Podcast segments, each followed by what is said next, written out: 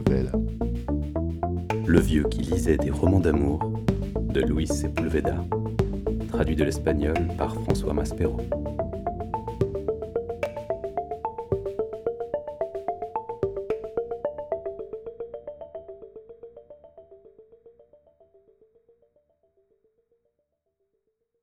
Les hommes se rassemblèrent à l'aube, dont on devinait les premières lueurs au-dessus des nuages épais. Ils arrivaient l'un après l'autre, pieds nus et pantalons retroussés jusqu'aux genoux, en sautant pour éviter la boue du sentier. Le maire ordonna à sa femme de servir du café et des bananes vertes, pendant qu'il distribuait les munitions. Trois doubles charges par homme, plus une poignée de cigares attachés ensemble, des allumettes soufrées et une bouteille de Frontera. C'est l'État qui paye, vous me signerez un reçu au retour. Les hommes mangeaient et s'envoyaient les premières rasades de la journée. Antonio José Bolivar Proagno se tenait un peu à l'écart du groupe, sans toucher au plat en fer blanc. Il avait déjeuné très tôt et savait qu'il n'est pas bon de chasser le ventre trop plein. Le chasseur doit toujours avoir un peu faim, car la faim avive les sens. Il aiguisait sa machette en crachant régulièrement sur la lame, puis fermait un œil pour vérifier la perfection du tranchant d'acier. Vous avez un plan? demanda quelqu'un. On va d'abord chez Miranda. Après, on verra. Le gros n'était évidemment pas un grand stratège. Après avoir ostensiblement vérifié que sa Smith Wesson était chargée, il engloutit son corps dans un ciré bleu qui ne fit qu'en souligner les boursouflures. Les quatre hommes ne risquèrent aucun commentaire. Ils prenaient seulement plaisir à le voir transpirer comme un robinet rouillé condamné à couler pour l'éternité. Tu vas voir, Limace, tu vas voir comme tu vas être bien au chaud dans ton imperméable. Tes couilles vont bouillir là-dedans. Sauf le maire, ils étaient tous pieds nus.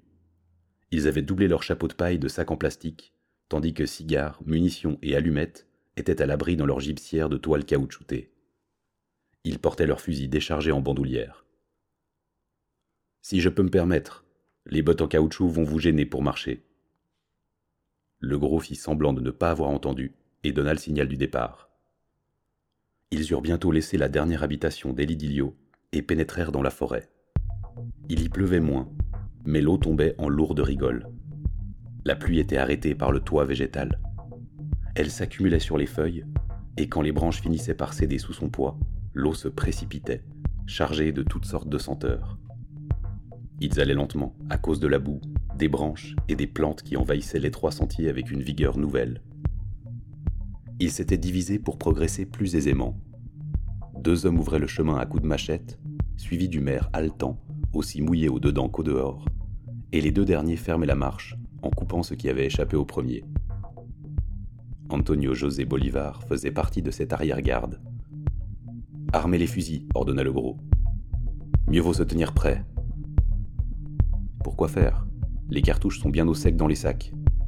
C'est moi qui commande ici, à vos ordres, Excellence. C'est vrai que les cartouches sont à l'état. Les hommes firent semblant de charger leurs fusils. Au bout de cinq heures de marche, ils avaient parcouru un peu plus d'un kilomètre. À plusieurs reprises, ils avaient dû s'arrêter à cause des bottes du gros. Régulièrement, ses pieds s'enfonçaient dans la vase avec des bruits de succion, comme si elle allait avaler tout le corps obèse. Il se débattait tellement maladroitement qu'il ne parvenait qu'à s'enfoncer davantage. Les hommes le sortaient en le prenant sous les aisselles, et quelques pas plus loin, il se retrouvait dans la boue jusqu'aux genoux. Soudain, il perdit une botte. Le pied libéré apparut, blanc et obscène, mais pour garder son équilibre, il le plongea aussitôt dans le trou où la botte avait disparu. Le vieux et son compagnon l'aidèrent à sortir de là. Ma botte Trouvez-moi ma botte ordonna le gros. On vous avait bien dit qu'elles allaient vous gêner. Elle a disparu. Faites comme nous, marchez sur les branches mortes. Pieds nus, c'est plus facile et on va plus vite. Furieux, le maire se pencha et essaya de creuser la boue avec les mains. Tâche impossible. Il ne faisait que ramener des poignées de matière noire et dégoulinante, sans parvenir à ouvrir un trou dans la surface lisse. À votre place, je ferai pas ça, dit un homme. On ne sait jamais quelles bestioles sont en train de dormir tranquillement là-dessous. C'est vrai, renchérit le vieux. Des scorpions, par exemple. Ils s'enterrent jusqu'à la fin des pluies et ils détestent qu'on les dérange. Ces putains d'animaux ont mauvais caractère. Le maire, toujours courbé, lui jeta un regard haineux. Vous croyez que je vais gober vos conneries? Vous voulez me faire peur avec vos histoires de bonnes femmes? Non, Excellence. Attendez un peu. Le vieux coupa une branche, en fendit une extrémité pour faire une fourche et la plongea à plusieurs reprises dans l'eau gargouillante. Puis il la retira, la nettoya précautionneusement avec sa machette et fit tomber sur le sol un scorpion adulte. L'insecte était couvert de vases, mais on voyait parfaitement sa queue venimeuse dressée. Vous voyez, suant et salé comme vous l'êtes, vous êtes une véritable invitation à souper pour ces bestioles. Le maire ne répondit pas.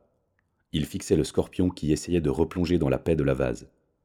Il dégaina son revolver et déchargea les six balles sur l'insecte. Puis il ôta l'autre botte et la lança dans le feuillage. Le gros enfin déchaussé, la marche devint un peu plus rapide, mais il continuait à perdre du temps dans les montées. Après avoir grimpé sans difficulté, il leur fallait s'arrêter pour regarder le maire à quatre pattes qui faisait deux pas et en glissait de quatre. Montez à reculons, Excellence, lui criait-il. Regardez-nous. Écartez bien les jambes avant de poser le pied. Vous ne les ouvrez pas plus haut que les genoux. Vous marchez comme une bonne sœur quand elle passe devant une caserne. Ouvrez-les bien et marchez à reculons. Le gros, les yeux rouges de rage, essayait de monter à sa façon, mais son corps informe le trahissait toujours, et les hommes devaient former la chaîne pour le hisser à bout de bras. Les descentes étaient rapides. Le maire les faisait assis, ou sur le dos, ou sur le ventre. Il arrivait toujours bon premier, couvert de boue et de débris de plantes. Au milieu de l'après-midi, d'énormes nuages s'amassèrent de nouveau dans le ciel. Il ne pouvait pas les voir, mais il les devinait à l'obscurité qui rendait la forêt plus impénétrable encore. Impossible de continuer, on n'y voit plus rien, dit le maire. Voilà une parole raisonnable, répondit le vieux. Alors on s'arrête ici, ordonna le maire. Attendez-moi, je vais chercher un endroit sûr, je ne serai pas long. Fumez, comme ça je pourrai m'orienter en revenant. Le vieux donna son fusil à un homme. Il disparut, englouti par l'obscurité, et les autres restèrent à fumer leurs cigares en les protégeant de leurs mains. Il trouva rapidement un terrain plat. Il fit quelques pas pour le mesurer et sonda la végétation avec sa machette. Soudain, la machette rendit un son métallique, et le vieux eut un soupir de satisfaction. Il rejoignit le groupe, guidé par l'odeur du tabac, et annonça qu'il avait trouvé un endroit où passer la nuit. Le groupe arriva sur le terre-plein, et deux hommes coupèrent des feuilles de bananier sauvage. Ils en tapissèrent le sol et s'assirent, satisfaits, pour boire un coup de frontera bien mérité. Dommage qu'on ne puisse pas faire de feu, se plaignit le maire. On serait davantage en sécurité. C'est mieux comme ça, fit un homme. Je n'aime pas ça. Je n'aime pas l'obscurité. Même les sauvages font du feu pour se protéger, plaida le maire. Écoutez, Excellence, on est en lieu sûr. Supposons que la bête soit dans le coin. On ne peut pas la voir, mais elle non plus, elle ne peut pas nous voir. Si on fait du feu, ça lui permettra de nous voir, mais nous, on ne la verra toujours pas, parce que les flammes nous éblouiront. Restez tranquille et tâchez de dormir, on a tous besoin d'un bon somme. Et surtout, il faut éviter de parler. Les hommes approuvèrent ces paroles, et après s'être brièvement concertés, ils se distribuèrent les tours de garde. Le vieux prit le premier. La fatigue de la marche eut vite raison des hommes. Ils dormaient en chien de fusil, les bras autour des jambes et le chapeau rabattu sur le visage. Le bruit de la pluie recouvrait celui de leur respiration tranquille. Antonio José Bolivar était assis, adossé à un arbre et jambes croisées. Il caressait de temps en temps la lame de sa machette et suivait attentivement les rumeurs de la forêt. Des chocs répétés, le bruit d'une masse volumineuse frappant l'eau lui indiquèrent qu'ils étaient près d'un bras du fleuve ou d'un arroyo en crue. À la saison des pluies, le déluge faisait tomber des branches les insectes par milliers, et les poissons faisaient bombance. Il sautait de joie, repu et satisfait. Il se souvint de la première fois qu'il avait vu un vrai poisson de fleuve. Il y avait longtemps de cela. Il était encore novice dans la forêt. Un soir de chasse, il avait senti son corps tellement acide et puant à force de sueur qu'en arrivant au bord d'un arroyo, il avait voulu piquer une tête. Par chance, un chueur l'avait vu à temps et lui avait lancé un cri d'avertissement. Ne fais pas ça, c'est dangereux. Les piranhas? Non, lui avait expliqué le chuard. Les piranhas vivent en eau calme et profonde, jamais dans les courants rapides. Ce sont des poissons lents, et ils ne deviennent vifs que sous l'effet de la faim ou de l'odeur du sang. De fait, il n'avait jamais eu de problème avec les piranhas. Les chuards lui avaient appris qu'il suffisait de s'enduire le corps de sève d'EVA pour les tenir à distance. La sève d'EVA pique, brûle, comme si elle allait arracher la peau. Mais la démangeaison s'en va dès que l'on est au contact de l'eau fraîche, et les piranhas s'enfuient quand ils sentent l'odeur. Pire que les piranhas, avait dit le chuard, en désignant un point à la surface de l'arroyo. Il avait vu une tache sombre de plus d'un mètre de long qui glissait rapidement. Qu'est-ce que c'est? Bagre guacamayo. Un silure perroquet, un poisson énorme. Par la suite, il avait pêché des spécimens qui atteignaient 2 mètres et dépassaient 70 kilos. Et il avait aussi appris que cet animal n'est pas méchant, mais mortellement affectueux. Quand il voit un être humain dans l'eau, il s'approche pour jouer avec lui, et ses coups de queue sont capables de lui briser la colonne vertébrale. Les chocs sourds dans l'eau continuaient. Peut-être s'agissait-il d'un silure perroquet se gavant de termites, de hannetons, de phasmes, de sauterelles, de grillons, d'araignées, ou de minces couleuvres volantes arrachées par la pluie. C'était, dans l'obscurité, le bruit de la vie. Comme disent les chuards, le jour, il y a l'homme et la forêt. La nuit, l'homme est forêt. Il l'écouta avec plaisir jusqu'à ce qu'il s'éteigne. L'homme qui devait le relever se réveilla avant l'heure, s'étira en faisant craquer ses os et vint le rejoindre. J'ai assez dormi. Va prendre ma place, je te l'ai chauffé. Je ne suis pas fatigué. Je préfère dormir quand il fera un peu plus clair. Il y avait quelque chose qui sautait dans l'eau, non? Le vieux allait lui parler des poissons, mais il fut interrompu par un bruit nouveau venant des fourrés. Tu as entendu? Chut, parle plus bas. Qu'est-ce que c'est? Je ne sais pas, mais c'est sûrement sérieux. Réveille les autres sans faire de bruit.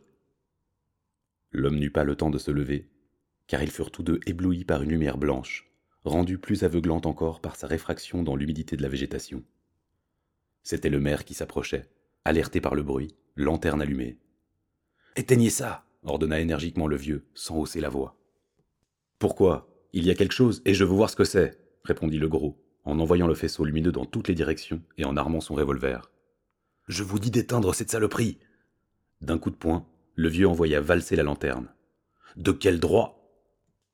Les paroles du gros se perdirent dans un bruyant battement d'ailes, et une cataracte fétide s'abattit sur le groupe.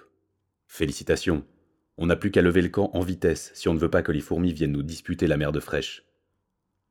Le maire demeura interdit. Il tâtonna pour retrouver la lanterne et suivit comme il le put le groupe qui abandonnait les lieux. Les hommes maudissaient la stupidité du gros en maugréant des insultes inintelligibles. Ils marchèrent jusqu'à une clairière où la pluie vint les frapper de plein fouet. Qu'est-ce qui s'est passé? Qu'est-ce que c'était? demanda le gros quand ils s'arrêtèrent. De la merde, vous la sentez pas Je sais bien que c'est de la merde. On était sous une bande de singes. Une fragile lumière commençait à rendre visibles les silhouettes des hommes et les formes de la forêt. Si ça peut vous être utile, Excellence, quand on bivouaque en forêt, il faut se mettre près d'un tronc brûlé ou pétrifié. Les chauves-souris qui y nichent sont le meilleur signal d'alarme. En s'envolant dans la direction opposée au bruit, ces bestioles nous auraient montré d'où ils venaient. Mais vous leur avez fait peur avec votre lampe et vos cris, alors elles se sont envolées en nous chiant dessus. Elles sont très sensibles, comme tous les rongeurs, et au moindre signe de danger, elles lâchent tout ce qu'elles ont dans le ventre pour s'alléger. Allez, frottez-vous bien le crâne, si vous ne voulez pas être bouffé par les moustiques. Le maire imita les autres en nettoyant les excréments pestilentiels. Quand ils eurent terminé, il faisait assez jour pour se remettre en route. Ils marchèrent pendant trois heures, toujours vers l'Orient, franchissant des ruisseaux en crue, des ravins, des clairières qu'ils traversaient en tendant leur visage vers l'eau du ciel pour se rafraîchir, et ils firent halte au bord d'une lagune, afin de manger quelque chose. Ils ramassèrent des fruits et des crabes que le gros refusa de manger crus. Toujours enveloppé dans son imperméable bleu, il grelottait de froid, et continuait à se plaindre de ne pouvoir allumer un feu. On est tout près, dit un homme. Oui, mais on va faire un détour pour arriver par derrière.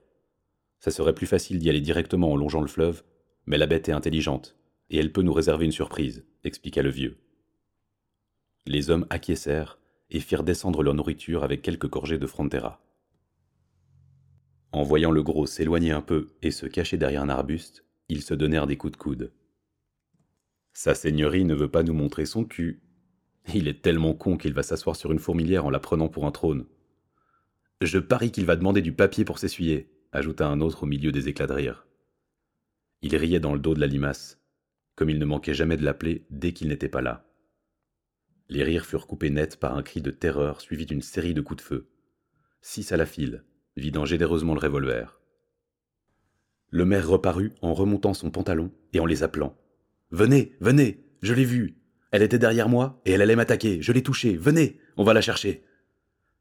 Ils armèrent leurs fusils et se lancèrent dans la direction indiquée par le gros. Ils suivirent une large traînée de sang qui redoubla l'euphorie du maire, et arrivèrent devant un animal à long museau que secouaient les derniers spasmes de l'agonie. Le beau pelage jaune moucheté était souillé de sang et de boue. L'animal les regardait en ouvrant des yeux immenses, et une faible plainte sortait de son museau en trompette. C'est un ours à miel. Vous ne pouvez pas regarder avant de tirer avec votre sale jouet. Ça porte malheur de tuer un ours à miel. Même le dernier des imbéciles sait ça. Il n'y a pas d'animal plus inoffensif dans toute la forêt. Les hommes hochaient la tête, émus par la malchance de la pauvre bête, tandis que le maire rechargeait son arme, sans rien trouver pour sa défense.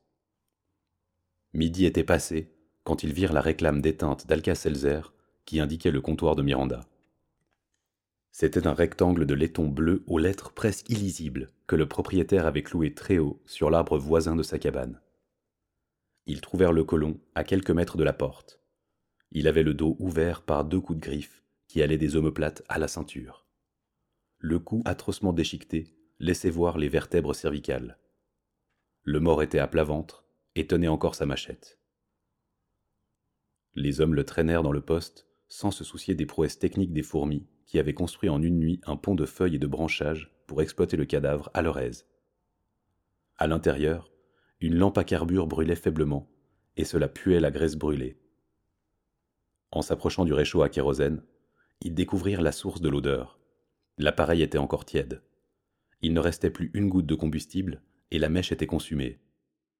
Une poêle contenait les restes de deux queues d'iguane carbonisées. Le maire contemplait le cadavre. Je ne comprends pas. Miranda était un vétéran. Il n'avait rien d'un trouillard. Et on dirait qu'il était tellement paniqué qu'il n'a même pas pensé à éteindre son réchaud. Pourquoi ne pas s'enfermer en attendant le jaguar? Son fusil est resté accroché. Pourquoi ne pas s'en servir? Les autres se posaient les mêmes questions. Le maire enleva son ciré, et une cascade de sueur dégoulina jusqu'à ses pieds. Tout en continuant à regarder le mort, ils fumèrent, ils burent, L'un d'eux répara le réchaud, et avec l'autorisation du maire, ils ouvrirent des boîtes de sardines. C'était pas un mauvais bougre, dit un homme. Depuis que sa femme l'avait quitté, il vivait plus seul qu'un bâton d'aveugle, ajouta un autre. Il avait de la famille? demanda le maire. Non. Il est arrivé avec son frère, qui est mort de la malaria il y a longtemps. Sa femme est partie avec un photographe ambulant, et on dit qu'elle vit à Zamora. Peut-être que le patron du bateau saura où elle est. Je suppose que son comptoir lui rapportait quelque chose. Vous savez ce qu'il faisait de son argent? Questionna encore le gros. Son argent? Il le jouait aux cartes, et il gardait tout juste de quoi réapprovisionner son stock. C'est comme ça ici, au cas où vous ne seriez pas au courant. C'est la forêt qui nous entre dans les tripes. Si on n'a pas un point fixe pour s'y accrocher, on n'en finit plus de tourner en rond. Les hommes approuvèrent avec une sorte d'orgueil pervers. Là-dessus, le vieux entra. Il y a un autre cadavre dehors. Ils sortirent précipitamment, et trempés par la pluie, ils découvrirent le second mort. Il était étendu, pantalon baissé. Ses épaules avaient été labourées par les griffes, et sa gorge ouverte offrait un spectacle qui commençait à leur être familier. La machette plantée en terre disait qu'il n'avait pas eu le temps de s'en servir. Je crois que j'ai compris, dit le vieux. Ils entouraient le corps et suivaient, dans le regard du maire, les efforts qu'il faisait pour trouver, lui aussi, une explication.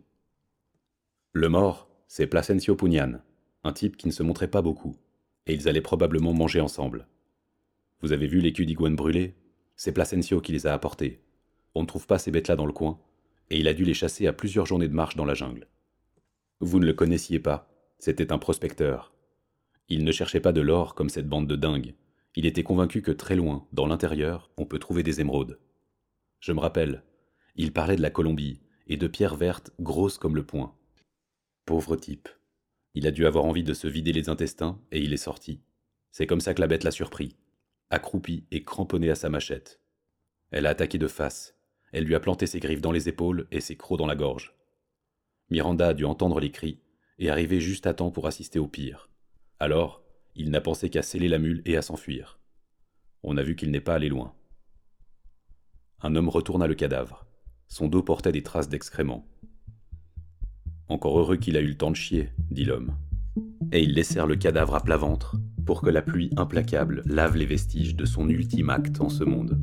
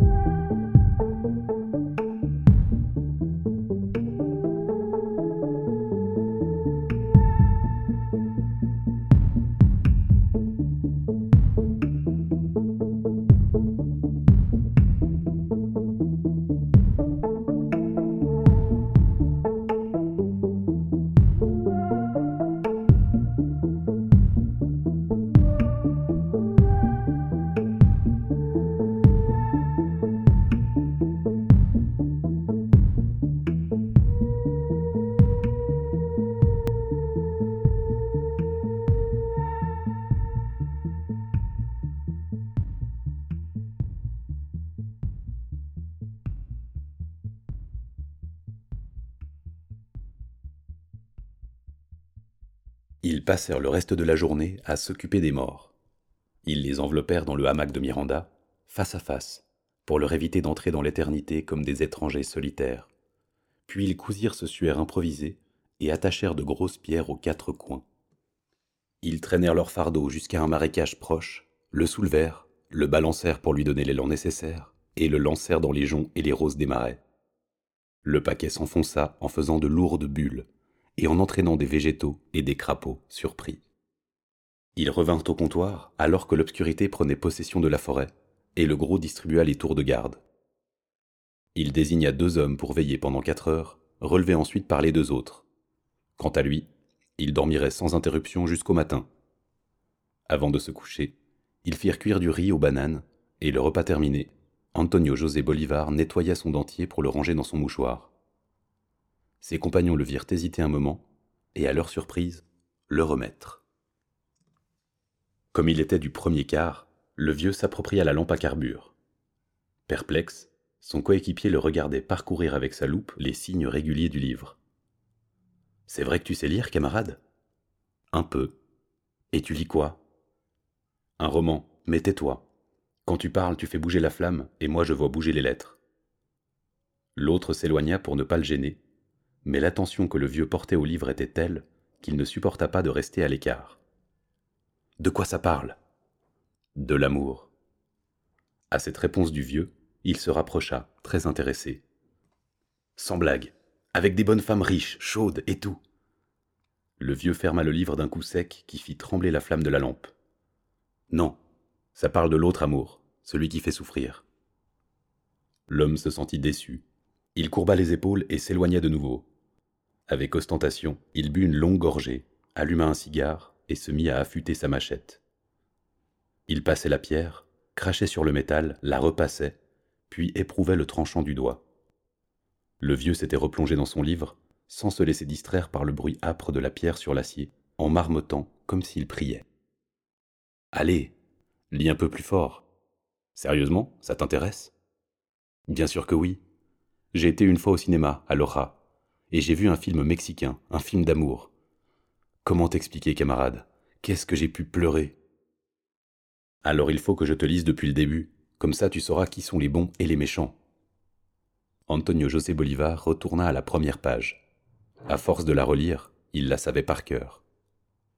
Paul lui donna un baiser ardent, pendant que le gondolier complice des aventures de son ami faisait semblant de regarder ailleurs, et que la gondole, garnie de coussins moelleux, glissait paisiblement sur les canaux vénitiens.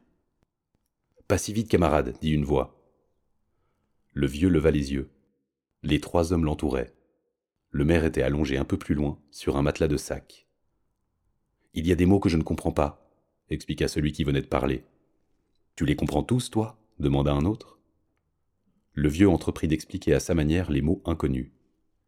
gondolier, gondole, puis baiser ardent, parurent un peu plus clairs au bout de deux heures d'un échange d'opinions entrecoupé d'anecdotes piquantes. Mais le mystère de la ville où les gens devaient se servir de bateaux pour se déplacer demeurait inexplicable. Peut-être qu'il pleut tout le temps Ou alors que les rivières sont en crue Ils doivent être encore plus mouillés que nous. Vous vous rendez compte? On se tape son frontera, on a besoin de sortir pour pisser, et qu'est-ce qu'on voit? Les voisins qui vous regardent avec des gueules de poisson. Les hommes riaient, fumaient et buvaient. Le maire s'agita dans son lit. Pour votre gouverne, Venise est une ville construite sur une lagune, et elle se trouve en Italie, beugla-t-il de son lit. Ça alors?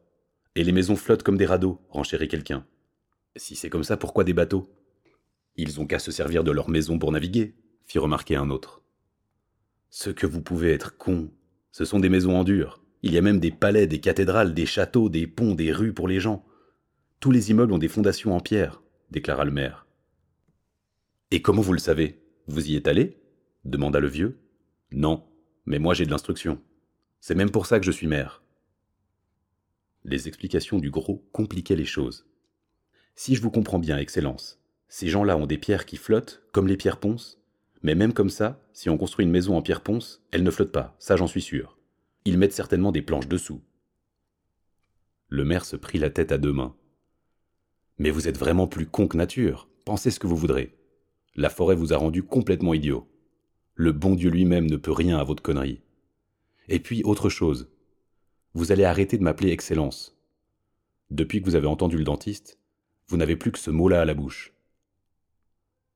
Et comment vous voulez qu'on vous appelle? On dit votre honneur au juge, monseigneur au curé. Vous, c'est pareil. Il faut bien qu'on vous donne un nom, Excellence. Le gros voulut ajouter quelque chose, mais un geste du vieux l'arrêta. Les hommes comprirent, empoignèrent leurs armes, éteignirent les lampes et attendirent. De l'extérieur vint le bruit ténu d'un corps se déplaçant avec précaution. Les pas étaient imperceptibles, mais ce corps frôlait les arbustes et les plantes. L'eau s'arrêtait de couler sur son passage pour reprendre ensuite son ruissellement plus fort. Le corps en mouvement décrivait un demi-cercle autour de la cabane. Le maire s'approcha du vieux à quatre pattes. C'est la bête? Oui, et elle nous a sentis. Le gros se redressa brusquement. Malgré l'obscurité, il trouva la porte et vida son revolver à l'aveuglette contre la jungle. Les hommes allumèrent la lampe. Il hochait la tête sans faire de commentaire et regardait le maire recharger son arme. C'est de votre faute si je l'ai manqué. Vous passez la nuit à déconner comme des pédés au lieu de monter la garde. On voit que vous avez de l'instruction, Excellence. La bête n'avait aucune chance. Il fallait la laisser tourner jusqu'à ce qu'on arrive à calculer à quelle distance elle était. Deux passages encore, et on l'avait apportée. Bien sûr, vous savez toujours tout. Je l'ai peut-être touché, se justifia le gros. Allez voir si vous y tenez. Et si un moustique vous attaque, ne lui tirez pas dessus. Ça troublera notre sommeil. Au petit matin, ils profitèrent de la lumière blafarde qui filtrait par le toit de la forêt pour inspecter les environs. La pluie n'avait pas effacé les traces laissées par l'animal en écrasant les plantes.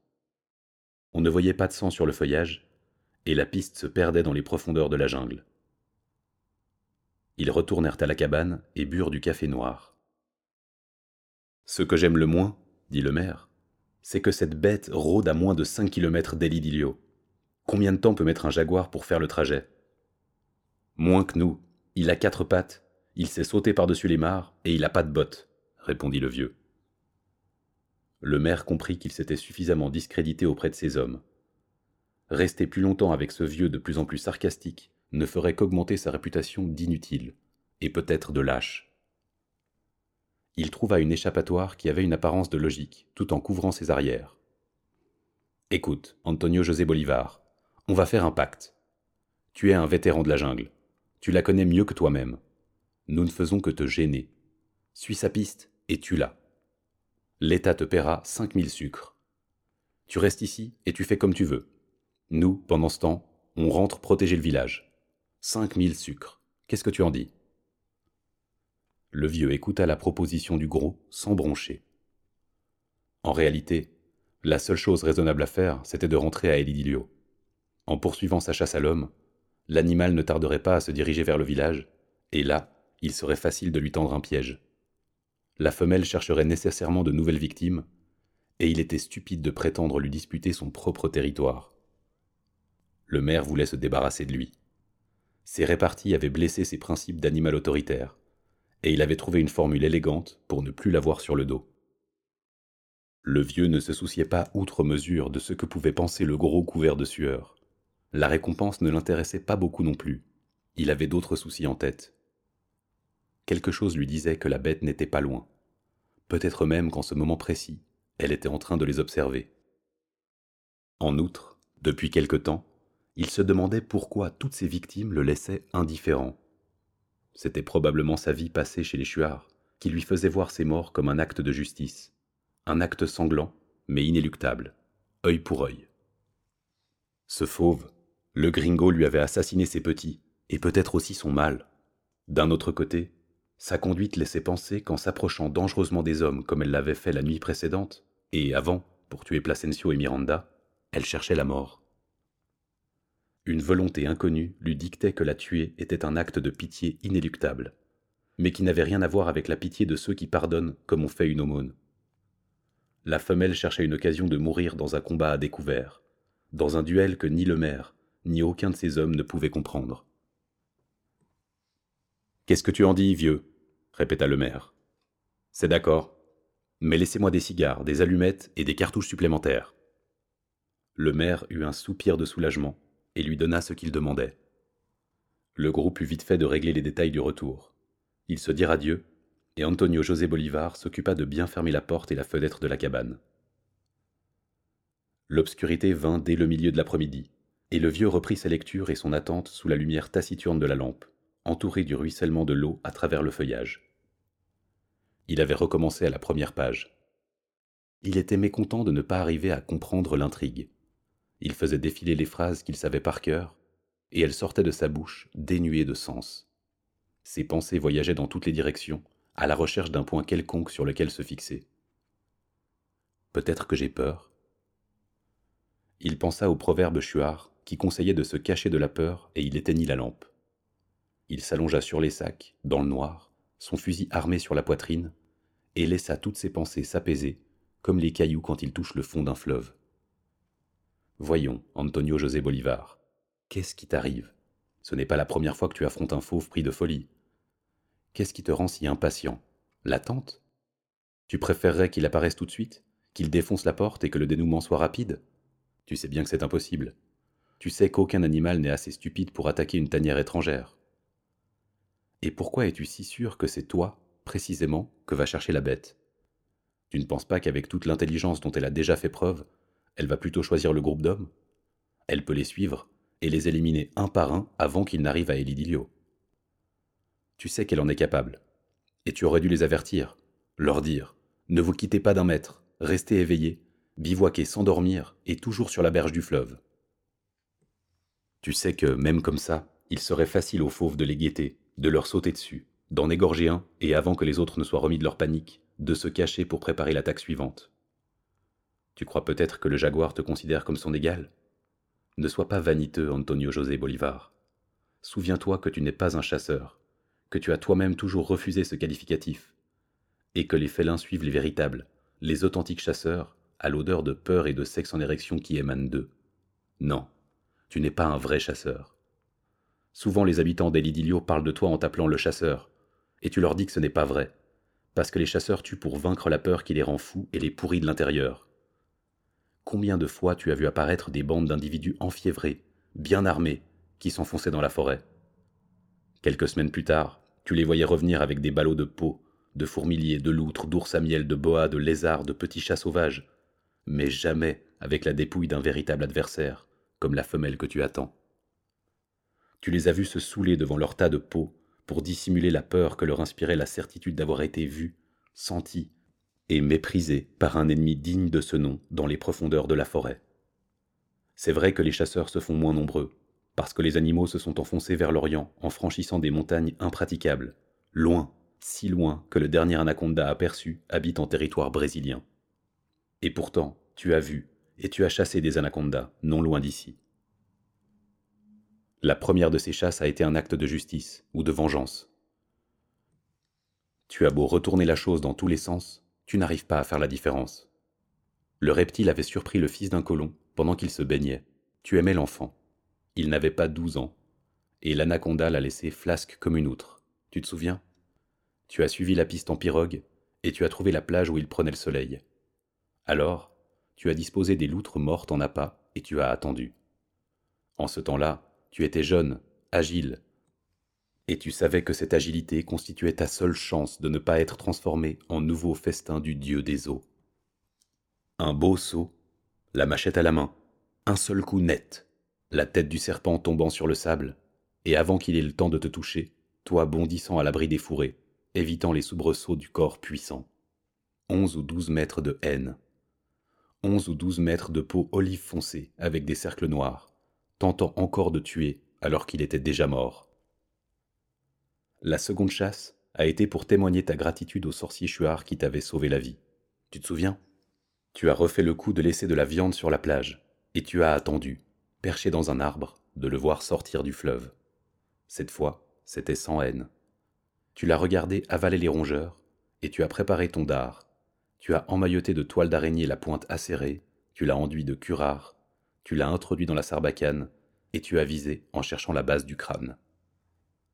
Le reptile a reçu le dard, il s'est dressé presque aux trois quarts, et de l'arbre où tu te cachais, tu as vu le regard de ses yeux jaunes, de ses pupilles verticales qui te cherchaient, et qui n'a pas eu le temps de t'atteindre parce que le curare agit très vite. Puis il y a eu la cérémonie de l'écorchement. Il a fallu faire quinze, vingt pas en ouvrant à la machette l'animal dont la chair rose et froide s'imprégnait de sable. Tu te souviens? Quand tu leur as donné la peau, les chuards t'ont dit que tu n'étais pas des leurs, mais que tu étais d'ici. Et les jaguars non plus ne te sont pas étrangers, sauf que tu n'as jamais tué un petit, pas plus celui d'un jaguar que celui d'une autre espèce, seulement des animaux adultes, comme le veut la loi Chuar. Tu sais que les jaguars d'Amazonie sont des animaux étranges, au comportement imprévisible. Ils n'ont pas la force des grands jaguars, mais ils font preuve d'une intelligence raffinée. Si la piste est trop facile et que tu crois tenir le jaguar, c'est qu'il est derrière toi, les yeux fixés sur ta nuque, disent les chuards. Et c'est vrai. Une fois, à la demande des colons, tu as pu mesurer la ruse du grand chat moucheté. Un très gros spécimen faisait un carnage de vaches et de mules et ils t'ont demandé ton aide. La traque a été difficile. D'abord, l'animal s'est laissé suivre en te guidant jusqu'au contrefort de la cordillère du Condor, terre de végétation basse, idéale pour les embuscades au ras du sol. Quand tu as compris le piège, tu as essayé de retourner dans la forêt profonde, mais le jaguar te coupait le chemin en se montrant, sans jamais te laisser le temps de viser. Tu as tiré deux ou trois fois sans l'atteindre, et tu as fini par réaliser que le félin voulait te fatiguer avant l'assaut final. Il t'a fait comprendre qu'il savait attendre, et qu'il savait peut-être aussi que tu n'avais plus beaucoup de munitions. Cette lutte-là a été digne, tu te souviens? Tu attendais sans bouger un muscle, en te donnant de temps en temps des gifles pour écarter le sommeil. Trois jours d'attente, jusqu'à ce que le jaguar se sente suffisamment sûr de lui pour se lancer à l'attaque. Un bon truc, celui d'attendre allongé par terre le fusil armé. Pourquoi tous ces souvenirs? Parce que cette femelle occupe toutes tes pensées? Ou parce que, peut-être, vous savez tous les deux que vous êtes pareils Après quatre assassinats, elle en connaît autant sur les hommes que toi sur les jaguars. Ou peut-être que tu en connais moins qu'elle. Les chuards ne chassent pas le jaguar. La viande n'est pas comestible, et la peau d'une seule bête suffit pour faire des parures qui durent des générations. Les chuards. Est-ce que tu aimerais en avoir un avec toi? Oui, bien sûr. Nouchigno, ton ami. Frère, tu suis la piste? Le chuard refusera, en crachant beaucoup, pour que tu saches bien qu'il dit la vérité. Il te dira que ça ne l'intéresse pas, ce n'est pas son affaire. Tu es le chasseur des blancs, tu as un fusil, tu violes la mort en l'entourant de douleur. Ton ami Nouchigno te dira que les seuls animaux que les chuards tuent pour tuer sont les paresseux. Et pourquoi, frère, les paresseux passent leur temps à dormir accrochés aux arbres? Avant de te répondre, ton ami Nouchigno lâchera un pèse sonore pour être sûr qu'aucun paresseux ne l'écoute. Et il te dira que, il y a de cela bien longtemps, un chef chuard est devenu méchant et sanguinaire. Il tuait les bons chuards sans raison, et les anciens ont décidé de sa mort. Quand il s'est vu menacé, Naopi, le chef sanguinaire, a pris la fuite en se transformant en paresseux, et ceux-ci, comme les singes, se ressemblant tous, on ne peut pas savoir dans lequel se cache le chuard condamné. Voilà pourquoi il faut tuer tous les paresseux. Ça s'est passé comme ça, dira l'ami Nouchigno, en crachant une dernière fois avant de s'en aller, parce que les chuards s'en vont toujours quand ils ont fini de raconter une histoire, évitant les questions génératrices de mensonges. D'où te viennent toutes ces pensées? Allons, Antonio José Bolivar, allons, vieux. Sous quelles plantes sont-elles à l'affût? Est-ce que la peur t'a trouvé Est-ce que tu ne peux plus rien faire pour t'en cacher? Si c'est ça, alors les yeux de la peur peuvent te voir, comme tu vois les lueurs de l'aube entrer par les fentes entre les bambous. Il but plusieurs pots de café noir, puis commença ses préparatifs. Il fit fondre des chandelles et plongea ses cartouches dans le suif. Ensuite, il les égoutta jusqu'à ce qu'elles ne soient plus recouvertes que d'une fine pellicule. De cette manière, même si elles tombaient dans l'eau, elles demeureraient au sec. Il s'appliqua le reste du suif sur le front, en couvrant plus particulièrement les sourcils de façon à former une visière. Ainsi, au cas où il aurait à affronter l'animal dans une clairière, sa vue serait protégée de la pluie. Enfin, après avoir vérifié le tranchant de sa machette, il sortit dans la forêt pour repérer une piste. Il traça d'abord un rayon de deux cents pas à partir de la cabane en direction de l'Orient, en suivant les marques trouvées la veille. Arrivé à l'extrémité du rayon, il décrivit un arc de cercle en direction du sud-ouest. Il découvrit des plantes écrasées, tiges enterrées dans la boue. C'était là que l'animal s'était tapi avant de marcher vers la cabane. Et ces îlots de végétaux blessés se répétaient à distance régulière pour disparaître enfin sur une pente de la montagne. Il négligea ces traces anciennes et continua sa recherche.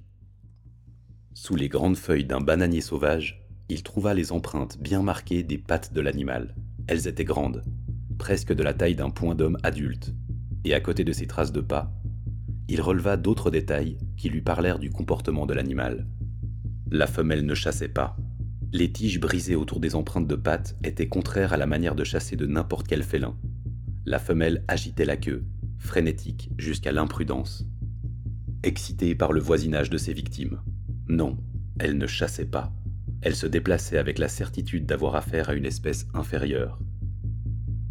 Il l'imagina à cette même place, amaigrie, haletante, angoissée, yeux fixes, regard pétrifié, tout muscle bandé et la queue battant avec sensualité. Bien, ma bête, maintenant je sais comment tu te déplaces. Reste à savoir où tu es. Il avait parlé à la forêt, et seule la pluie lui répondit. Augmentant son rayon d'action, il s'éloigna de la cabane pour atteindre une légère élévation de terrain qui lui permettait, malgré la pluie, d'avoir un bon point de vue sur tout l'espace qu'il avait parcouru. Au-delà, la végétation redevenait basse et épaisse, en contraste avec la zone des grands arbres qui le protégeaient d'une attaque au ras du sol. Il décida d'abandonner cette petite hauteur et de marcher en ligne droite vers l'ouest, vers le Yakwambi, qui coulait à peu de distance. Un peu avant midi, la pluie s'arrêta et cela l'alarma. Il fallait que la pluie continue, sinon l'évaporation commencerait et la forêt disparaîtrait dans un brouillard épais qui l'empêcherait de respirer et d'y voir à plus d'un pas. Soudain, des milliers d'aiguilles argentées trouèrent le toit de la forêt en éclairant intensément les points où elles tombaient. Il se trouvait juste sous une éclaircie dans les nuages, pris dans les reflets des rayons du soleil qui frappaient la végétation humide. Il se frotta les yeux, en jurant, et environné de cent arcs-en-ciel éphémères, se hâta de s'éloigner avant que ne commence l'évaporation redoutée. C'est alors qu'il la vit. Alerté par un bruit d'eau tombant à l'improviste, il se retourna et put la voir, qui se déplaçait vers le sud, à une cinquantaine de mètres. Elle se déplaçait avec lenteur, la gueule ouverte et la queue fouettant ses flancs. Il calcula qu'elle mesurait bien deux mètres, de la tête à la queue, et que, dressée sur ses pattes de derrière, elle dépassait la taille d'un chien de berger. L'animal disparut derrière un arbuste et réapparut presque immédiatement. Cette fois, il se dirigeait vers le nord. Je connais le truc. Si tu veux qu'on règle ça ici, d'accord, je reste. Dans le nuage de vapeur, toi non plus, tu n'y verras rien, lui cria-t-il. Et il se mit en garde, en s'adossant à un arbre. L'arrêt de la pluie provoqua immédiatement l'arrivée des moustiques. Ils l'attaquèrent en cherchant les lèvres, les paupières, le moindre coin de peau sensible. Minuscules, ils entraient dans les narines, les oreilles, se prenaient dans les cheveux. En hâte, il mit un cigare dans sa bouche, le mâcha, en fit une bouillie et appliqua cette pâte pleine de salive sur son visage et ses bras. Par chance, l'éclaircie dura peu et la pluie reprit, plus intense. Avec elle revint le calme, et l'on n'entendit plus que le bruit de l'eau pénétrant dans les feuillages. La femelle se montra à plusieurs reprises, se déplaçant toujours sur une trajectoire nord-sud. Le vieux continuait à l'étudier. Il suivait les mouvements de l'animal pour découvrir le point dans les fourrés où il faisait demi-tour vers le nord pour le provoquer de nouveau. Je suis là, c'est moi, Antonio José Bolivar Proagno, et de la patience, j'en ai à revendre. Tu es un animal étonnant, ça ne fait aucun doute. Je me demande si ta conduite est intelligente ou désespérée. Pourquoi tu ne me tournes pas autour? Pourquoi tu ne fais pas semblant de m'attaquer? Pourquoi tu ne pars pas vers l'Orient pour m'entraîner à ta suite? Tu vas du nord au sud, tu tournes à l'ouest, et tu refais le même trajet dans l'autre sens. Tu me prends pour un con? Tu me coupes le chemin du fleuve, c'est ça ton plan. Tu veux me voir fuir à l'intérieur de la forêt et m'y poursuivre. Je ne suis pas si con, mon ami. Et toi, tu n'es pas aussi intelligente que je le croyais. Il la regardait se déplacer et fut plusieurs fois sur le point de tirer. Mais il ne le fit pas. Il savait que son tir devait être sûr et définitif. S'il la blessait seulement, la femelle ne lui laisserait pas le temps de recharger son arme. Or, un défaut des percuteurs faisait partir les deux coups à la fois. Les heures passèrent, et quand la lumière diminua, il sut que le jeu de l'animal ne consistait pas à le pousser vers l'Orient. Elle le voulait ici, en cet endroit, et elle attendait l'obscurité pour l'attaquer. Le vieux calcula qu'il disposait encore d'une heure de lumière, et il devait profiter de ce délai pour gagner la berge de la rivière et y chercher un lieu sûr. Il attendit le moment où, parvenu à l'extrémité sud de son parcours, la femelle effectuait sa volte-face pour se lancer en courant dans la direction de la rivière. Il arriva sur un terrain anciennement défriché qui lui permit de prendre de la vitesse et le traversa, fusil serré sur la poitrine. Avec un peu de chance, il pouvait atteindre la rivière avant que la femelle ne découvre sa tentative d'évasion. Il savait qu'il n'était pas loin d'un camp de chercheurs d'or abandonné où il pourrait se réfugier. Il se réjouit en entendant la rivière en crue. Elle était tout près, il ne lui restait plus qu'à descendre une pente d'une quinzaine de mètres, couverte de fougères, pour atteindre la berge, quand l'animal attaqua. La femelle, lorsqu'elle avait découvert sa fuite, avait dû se mouvoir tellement vite et tellement silencieusement qu'elle avait réussi à courir parallèlement à lui sans qu'il s'en aperçoive, jusqu'à se retrouver à sa hauteur. Il reçut le choc des pattes de devant et roula le long de la pente en tournoyant sur lui-même. Nauséeux, il se releva en brandissant sa machette à deux mains et attendit le combat final. Au-dessus de lui, la femelle agitait frénétiquement la queue. Ses petites oreilles vibraient, captant tous les bruits de la forêt, mais elle n'attaquait pas. Surpris, le vieux bougea doucement pour récupérer son fusil. Pourquoi tu n'attaques pas? C'est quoi ce jeu? Il arma les percuteurs et visa. À cette distance, il ne pouvait la rater. Là-haut, la bête ne le quittait pas des yeux. Soudain, elle poussa un rugissement triste et fatigué, et se dressa sur ses pattes. La réponse affaiblie du mâle se fit entendre, tout près, et le vieux n'eut pas de mal à le repérer. Plus petit que la femelle, il était étendu à l'abri d'un tronc d'arbre mort. Sa peau collait aux os, et un coup de feu lui avait presque arraché une cuisse. Il respirait à peine, et l'on voyait que son agonie était très douloureuse. C'est ça que tu voulais? Que je lui donne le coup de grâce? Cria le vieux, et la femelle disparut dans la végétation. Il s'approcha du mâle blessé et lui caressa la tête. L'animal souleva lourdement une paupière. En examinant plus attentivement la blessure, le vieux vit que les fourmis avaient commencé à le dévorer. Il posa les deux canons du fusil sur le poitrail de l'animal. Excuse-moi, camarade, cette ordure de gringo nous a tous gâché la vie. Et il tira. Il ne voyait pas la femelle, mais il la devinait au-dessus de lui, cachée, secouée par des sanglots presque humains. Il rechargea son arme et marcha sans précaution jusqu'au rivage tant désiré. Il n'avait pas fait cent mètres qu'il put voir la femelle qui descendait rejoindre le mâle mort. Quand il parvint au poste abandonné des chercheurs d'or, la nuit était presque tombée et il découvrit que les pluies avaient emporté la construction en bambou. Il jeta un rapide coup d'œil autour de lui et fut content de trouver une pirogue délabrée retournée sur la plage.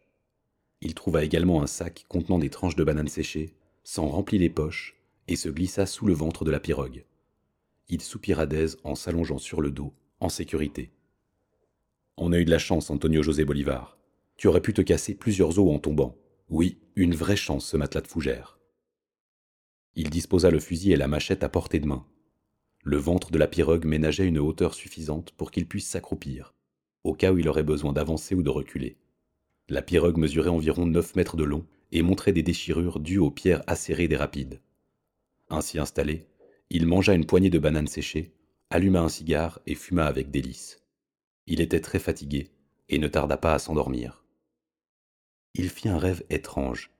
Il se voyait, le corps peint aux couleurs chatoyantes du boa, assis au bord du fleuve pour jouir des effets de l'anathema. En face de lui, quelque chose se mouvait dans l'air, dans la végétation, à la surface des eaux tranquilles, au fond même du fleuve. Une chose qui semblait avoir toutes les formes et se nourrir en même temps d'elle. Elle changeait constamment sans laisser aux yeux hallucinés le temps de s'accoutumer. Elle prenait brusquement l'apparence d'un hara, puis passait à celle d'un silure perroquet qui sautait la gueule ouverte, avalait la lune et retombait dans l'eau avec la violence d'un gypaète fondant sur un homme. Cette chose n'avait aucune forme définie, précise, mais toujours, quelles que soient les apparences qu'elle prenait, demeurait les yeux jaunes et brillants. C'est ta propre mort qui s'est déguisée pour te surprendre. Si elle l'a fait, c'est parce que l'heure n'est pas encore venue de partir. Chasse-la, ordonnait le sorcier Chuard, en massant son corps là avec de la cendre froide. La forme aux yeux jaunes se déplaçait dans toutes les directions. Elle s'éloignait, absorbée par la ligne verte, diffuse et toujours proche de l'horizon. Et les oiseaux se remettaient à tournoyer en chantant leur message de bien-être et de plénitude. Et puis elle réapparaissait dans un nuage noir qui descendait avec violence, et une pluie d'yeux jaunes tombait sur la forêt, s'accrochant aux branches et aux lianes, illuminant la jungle d'un jaune incandescent qui l'entraînait de nouveau dans la frénésie de la peur et de la fièvre. Il voulait crier, mais les rongeurs de la panique lui déchiquetaient la langue à coups de dents. Il voulait manger, mais les minces serpents volants lui ligotaient les jambes. Il voulait retourner à sa cabane, reprendre sa place dans le tableau qui le représentait, à côté de Dolores, Encarnación del Santismo Sacramento et Stupignano Tavallo, et abandonner ses terres de cruauté. Mais les yeux jaunes étaient partout et lui coupaient la route. Oui, partout à la fois. Et en ce moment même, il sentait qu'ils étaient juste au-dessus de la pirogue. Celle-ci bougeait, oscillait sous le poids de ce corps qui marchait sur l'épiderme de bois. Il retint sa respiration pour comprendre ce qui se passait. Non, il n'était plus dans le monde des rêves. La femelle se trouvait effectivement au-dessus de lui. Elle allait et venait, et comme le bois était très lisse, poli par le frottement incessant de l'eau, l'animal s'accrochait avec ses griffes pour passer de la poupe à la proue, et on entendait, tout proche, son halètement inquiet. Le bruit de la rivière, de la pluie et des mouvements de l'animal était tout ce qui le reliait à l'univers. La nouvelle attitude de la bête l'obligeait à réfléchir très vite. Elle s'était montrée trop intelligente pour croire maintenant qu'il allait accepter le défi et sortir l'affronter en pleine obscurité. Quelle était cette nouvelle ruse? Peut-être les chuards avaient-ils raison quand ils parlaient de l'odorat des fauves. Le jaguar capte l'odeur de mort que beaucoup d'hommes portent sur eux sans le savoir. Quelques gouttes, puis un ruissellement pestilentiel se mêlèrent à l'eau qui entrait par les déchirures de la coque. Le vieux comprit que l'animal était devenu fou. Il lui urinait dessus. Il le marquait comme sa proie. Il le considérait comme mort avant même de l'avoir affronté. De longues et lourdes heures passèrent ainsi, jusqu'à ce qu'une timide clarté se risque à l'intérieur de son refuge.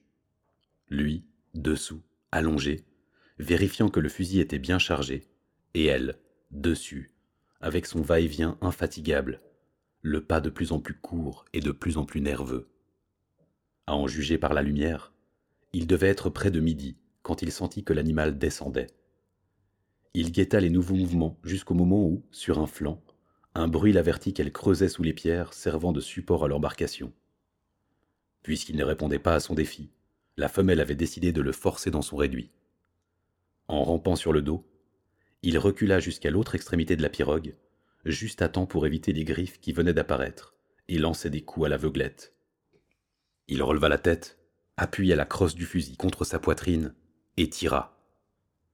Il put voir le sang jaillir de la patte de l'animal, tandis qu'une intense douleur au pied droit lui apprenait qu'il avait mal calculé l'écartement de ses jambes. Plusieurs chevrotines l'avaient atteint au pied. Ils étaient à égalité, tous les deux blessés.